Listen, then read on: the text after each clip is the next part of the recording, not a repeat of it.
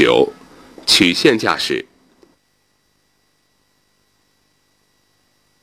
一、教学目的：驾车曲线行驶可以提高转向盘的运用及对车轮运行轨迹掌握的能力。二、场地设计。路宽，大型车辆为四米，小型车辆为三点五米。半径，大型车辆为十米，小型车辆为七点五米。弧长八分之三个圆周。三，通过要求，车辆从弯道的一端驶入，减速换挡，以低档速度从另一端驶出，行驶中不得挤压路边缘线，转向盘运用自如。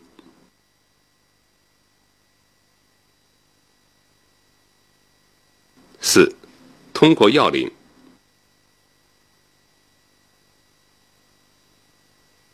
降低车速，换入低速档。汽车行进时，使向前外轮尽量靠近外缘线。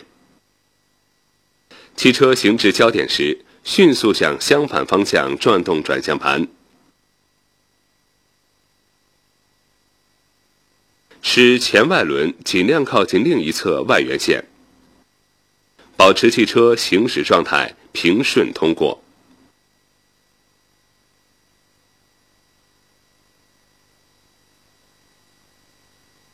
五，动作要点：一，尽量靠向边线的程度；二，焦点回转向盘的时机；六，常见的错误动作与纠正方法。车轮位置判断有误，车辆挤压路边缘线，原因对车体感觉不准确，纠正方法反复体会两前轮的位置，